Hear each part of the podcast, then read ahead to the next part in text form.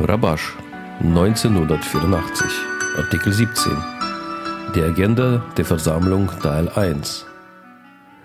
Am Beginn der Versammlung muss es eine Agenda geben.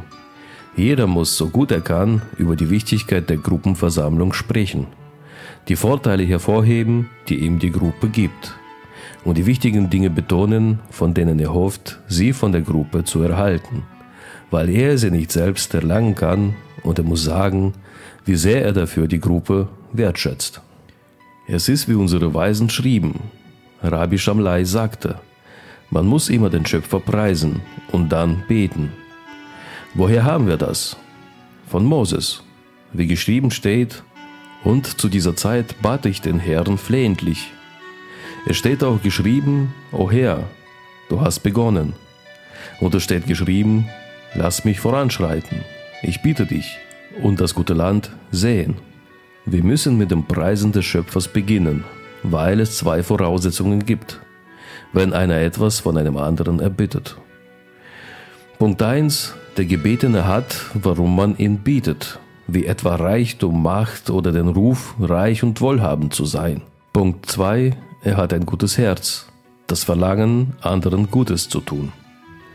Solch einen Menschen kann man um einen Gefallen ersuchen. Deshalb sagten sie, man sollte immer den Schöpfer preisen und dann beten.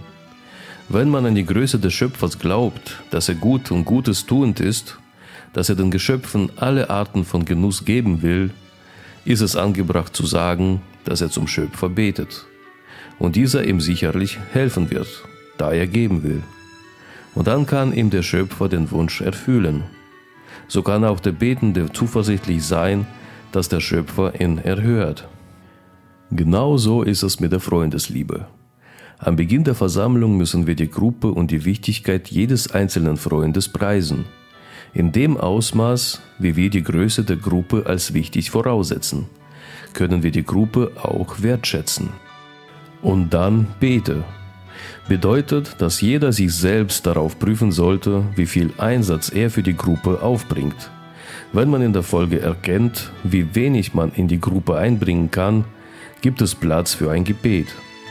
Der Schöpfer möge ihm helfen und ihm Kraft und das Verlangen geben, sich mit der nächsten Liebe zu beschäftigen. Und nachher sollte sich jeder so verhalten wie in den letzten drei der 18 Bietengebete.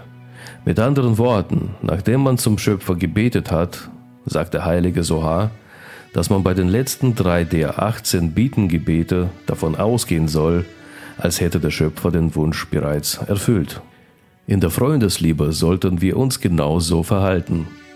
Nachdem wir uns selbst überprüft haben und dem bekannten Ratschlag des Betens gefolgt sind, sollten wir uns vorstellen, dass unser Gebet bereits erhört wurde und uns mit unseren Freunden freuen, als wären alle Freunde ein einziger Körper. Und da der Körper will, dass auch alle Organe glücklich sind, wollen auch wir, dass sich all unsere Freunde freuen. Daher kommt nach alten Berechnungen die Zeit der Freude und der Freundesliebe. Zu dieser Zeit sollte sich jeder glücklich fühlen, als hätte er soeben ein sehr gutes Geschäft abgeschlossen, das ihm viel Geld einbringt. Und es ist üblich, dass man zu dieser Zeit seinen Freunden etwas zu trinken gibt. Jeder will, dass seine Freunde trinken und Kuchen essen und so weiter. Denn nun, da man selbst glücklich ist, wünscht man sich, dass sich auch die Freunde wohlfühlen. Am Ende sollte sich die Gruppe in einem Zustand der Freude und gehobener Stimmung trennen. Dies folgt dem Weg von eine Zeit der Torah und eine Zeit des Gebets. Eine Zeit der Torah bedeutet Vollständigkeit, wenn es keine Mängel gibt. Dies wird als rechts bezeichnet, so wie geschrieben steht, zu seiner rechten Hand war ein feuriges Gesetz. Eine Zeit des Gebets wird als links bezeichnet, da ein Ort des Mangels korrigiert werden muss. Dies wird als Korrektur der Kelim, Gefäße, bezeichnet. Aber im Zustand der Torah, genannt rechts, gibt es keinen Bedarf an Korrektur.